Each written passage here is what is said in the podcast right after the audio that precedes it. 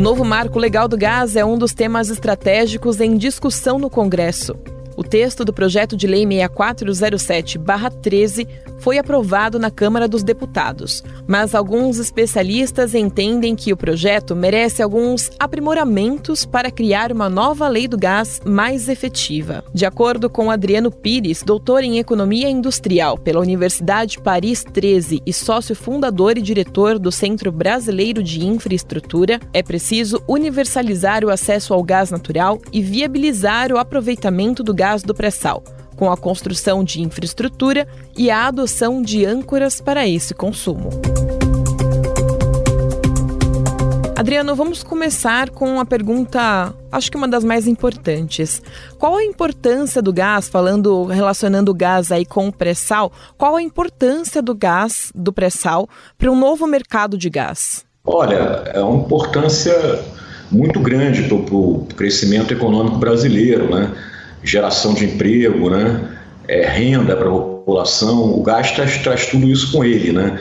O gás hoje no mundo né, ele é considerado a energia da transição para uma matriz 100% limpa. Né? E nós no Brasil estamos um pouco atrasados com isso. O gás no Brasil, na matriz energética, ele só pesa 13%. Né?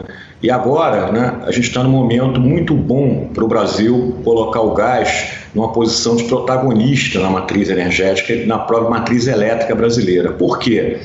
Porque a gente vai ter muito gás no Brasil, né? tanto gás na Amazônia, por exemplo, em terra, e principalmente o gás do pré-sal. Né? Finalmente, o Brasil tem uma chance de ser até quase que autossuficiente em gás. Né? A gente sempre foi um grande importador de gás. Né? A gente importava, importa, aliás, 50% do gás que a gente consome. Esse gás do pré-sal pode nos dar uma autonomia em relação a gás muito importante. Né? Uhum. É, e o desafio é trazer ele, né? é conseguir fazer infraestrutura né?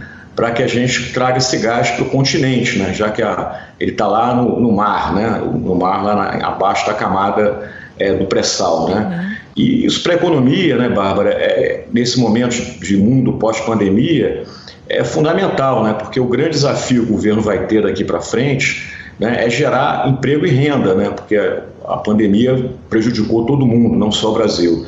E o gás natural, na hora que você for investir na expansão da infraestrutura, eu estou falando de gasodutos, estou falando de unidades de processamento de gás, Sim. isso aí vai gerar muita renda e muito emprego. Né? E para e a indústria brasileira, esse gás chegando, ele vai se tornar a indústria mais competitiva, né? O consumidor vai poder escolher qual a energia que ele quer usar em casa, né? Só para você ter uma ideia, como o gás é um papel em branco no Brasil, só 2% das residências brasileiras, Bárbara, possuem gás encanado, né? Nossa. Então, o grande desafio é a gente também levar esse gás para o Brasil todo, lá para o Centro-Oeste. O desafio também é ampliar essa infraestrutura, né? É, ampliar a infraestrutura é fundamental, né? Porque o gás, né, o Bárbara é uma indústria de rede, né? Então ele funciona com escala, né? Se você não tiver uma infraestrutura, você não vai fazer o gás ser protagonista na matriz energética brasileira, né?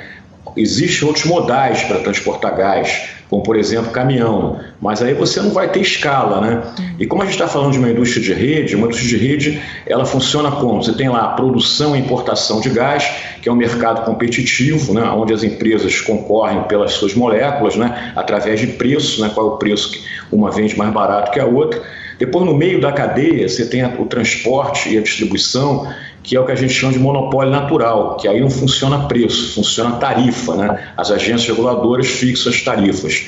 E depois você tem na, na outra pontinha uma figura que vai surgir no Brasil também, se Deus quiser daqui para frente, que é o comercializador do gás, que volta a ser concorrência, volta a ser preço. Né? A gente no Brasil não tem comercializador de gás ainda, porque a gente tinha somente um fornecedor de gás, que era a Petrobras. Então, outra coisa importante que está acontecendo é que a Petrobras está deixando de ser monopolista na indústria de gás brasileira. Então, isso vai fomentar uma concorrência lá na produção barra importação e vai também provocar né, que surjam uma série de comercializadores de gás, né, dando uma dinâmica diferente a, essa, essa, a esse setor no Brasil. Mas, mas é fundamental é que a gente tenha uma expansão da infraestrutura. Né? Sem expandir a infraestrutura, você não vai ter preço mais barato também não. Essa história que falar que vai ter choque de preço, Só vai ter choque de preço se a gente expandir a infraestrutura. Porque, como eu falei anteriormente, como eu estou falando de uma indústria de rede, uma economia de, uma indústria de escala, quanto mais eu transporto, quanto mais eu distribuo gás, mais barata é a tarifa. Né? E, e para acontecer isso, volto a repetir, o grande desafio é a construção né, de infraestrutura. Até por conta desses elevados níveis de reinjeção, como evitar o desperdício do gás do pré-sal? Hoje você está reinjetando no pré-sal algo como mais de 50 milhões de metros cúbicos por dia. A título de comparação, isso significa né, o consumo atual brasileiro, só para você ter uma ideia como, como o número é grande. E por que isso está acontecendo? Evidentemente que uma parte desse gás ele tem que ser reinjetado, porque quando você reinjeta o gás, você dá mais pressão no campo de petróleo e você produz mais petróleo. E quem, e quem acaba dando o retorno do investimento no pré-sal é o óleo e não o gás. Agora, você tem um nível ótimo de reinjeção. Acima dele, você começa até a prejudicar até a vida útil desse campo, né? A gente brinca que é igual a gente, né? Pressão baixa não é bom, pressão alta também não é boa. E no campo de, de, de, de petróleo e gás é a mesma coisa.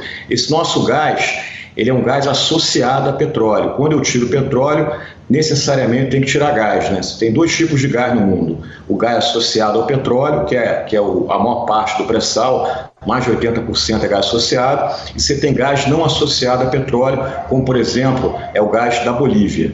Então, aquela parte que não precisa ser reinjetada, para a gente diminuir isso, a gente tem que criar mercado aqui no Brasil, né? Porque é, é para, inclusive, também você construir a infraestrutura para trazer esse gás eleitoral. Por que a gente tem que criar um mercado e um mercado garantido?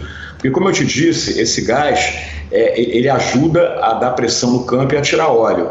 Se eu não arrumar aqui no Brasil uma demanda garantida para esse gás, se a demanda for, é, não for for flexível, semana vem semana que eu vou consumir gás, tem outra semana que não, eu não incentivo o dono desse gás associado a petróleo a mandar o gás para o mercado, porque ele vai ficar com medo de que isso possa prejudicar a produção de óleo dele, né? Então a gente tem que criar no Brasil uma demanda garantida para que a gente possa monetizar o gás do pré-sal. E essa demanda garantida, ela está ligada aqui a térmicas. Né? Então, é você construir térmicas, que a gente chama térmicas inflexíveis, na base do setor elétrico, que funcionem o tempo todo, tá certo? E essas térmicas deveriam é, ser leiloadas regionalmente que aí quando eu faço leilão regional, trago o gás do pré-sal, eu começo a, a, interiorizar a construção de gasodutos e começo a atingir a minha meta, que é levar gás para o Brasil todo. Né? A gente não pode que eu, querer que o gás do pré-sal só atenda alguns privilegiados, a gente tem que ter políticas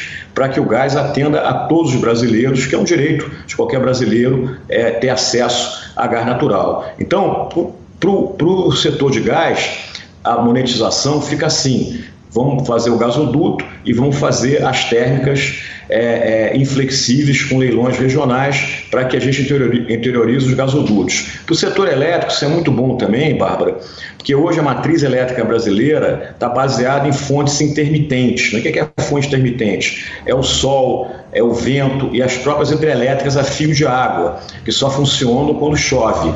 Então, essa térmica na base, ela vai funcionar de maneira tal que ela vai ajudar a gerenciar a água dos reservatórios. E hoje os reservatórios das hidrelétricas, não, essa água não é só para o setor elétrico, é uma água também que vai cada vez mais ser utilizada em saneamento e irrigação e vai funcionar como uma espécie de bateria virtual para eólica e para solar, para que eu expanda na matriz energética brasileira a eólica e solar com resiliência e segurança de abastecimento. Só para você ter uma ideia, para terminar essa minha resposta, o que está acontecendo hoje na Califórnia? Você já está tendo apagões na Califórnia das pessoas ficarem 4, 5 horas sem energia. E por que isso está ocorrendo lá? Porque você tem uma matriz com fonte muito intermitente, que é eólica e solar, e você não tem muita térmica a gás. Então o que acontece? Você começa a ter problema de falta de energia. E isso a gente tem que evitar no Brasil de qualquer maneira, porque falta de energia é um desastre. Né? Eu sempre falo, não existe energia ruim. O que é ruim é não ter energia.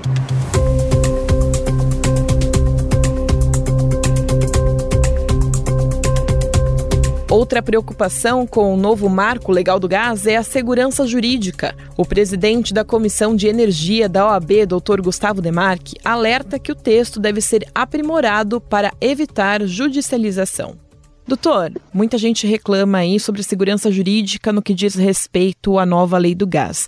Qual a importância dessa segurança jurídica para um novo ordenamento do mercado de gás? Bárbara, a, a segurança jurídica é um, pilar, é um pilar fundamental para qualquer setor de infraestrutura e não poderia ser diferente para o setor de gás natural. Como sabemos, é, os fundos globais de investimentos tratam de especificar a percepção de riscos a todo momento, ou seja, de modo a guiar os seus investimentos. Essa visão que vai, na verdade, no fim do dia, ancorar tais expectativas e delimitar um ambiente de negócio.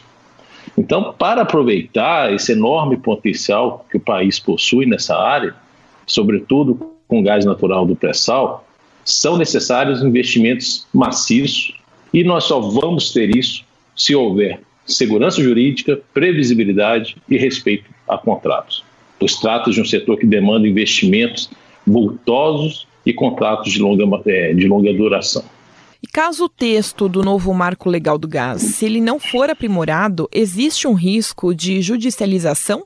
Sim, esse risco é um risco real, mas antes de mais nada, nós não podemos deixar de registrar o caráter meritório dessa alteração do marco legal, né? porque traz avanços realmente importantes para o desenvolvimento do mercado de gás. Uhum. No entanto, a redação atual ela demanda alguns pontos de atenção pois alguns dispositivos não deixam suficientemente clara a delimitação dessas competências, né, dos agentes principalmente, e essa dubiedade pode levar a possível judicialização, sim. E nós sabemos, Bárbara, como é perversa a judicialização para o desenvolvimento de qualquer setor de infraestrutura. Uhum. Basta dizer, né, no setor de eletricidade, o que o que nós chamamos de GSF, o caso GSF, ocasionou para o setor. Precisou de mais de cinco anos para alcançar uma solução, para apenas agora conseguir destravar quase 9 bilhões em operações não liquidadas no mercado de curto prazo.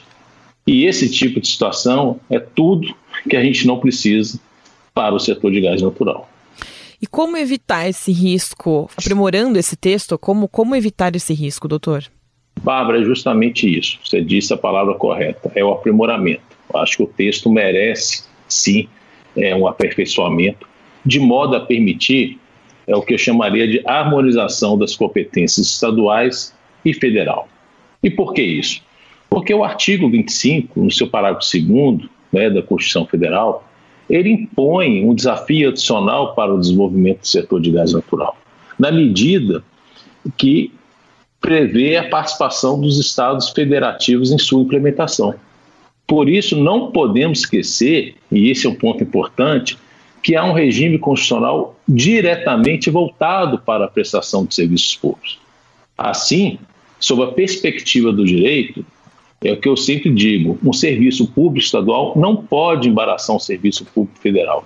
E, por sua vez, um serviço público federal não pode embaraçar um serviço público estadual há de haver nisso tudo um ponto de equilíbrio, em prol do que nós chamamos também de harmonia federativa. Nesse sentido, é muito importante também, é outro ponto que a gente vem suscitando, a interação com os governos estaduais, sobretudo para enfatizar a necessidade de promoção de boas práticas regulatórias e a necessidade de agências reguladoras autônomas, verdadeiramente independentes, com requisitos mínimos de governança, transparência e um rito decisório adequado. O novo marco legal do gás está em tramitação no Senado e, se aprovado nessa fase parlamentar, o projeto de lei passa ainda por sanção presidencial. A nova lei do gás ainda poderá ser complementada por medidas infralegais. Então agora é aguardar.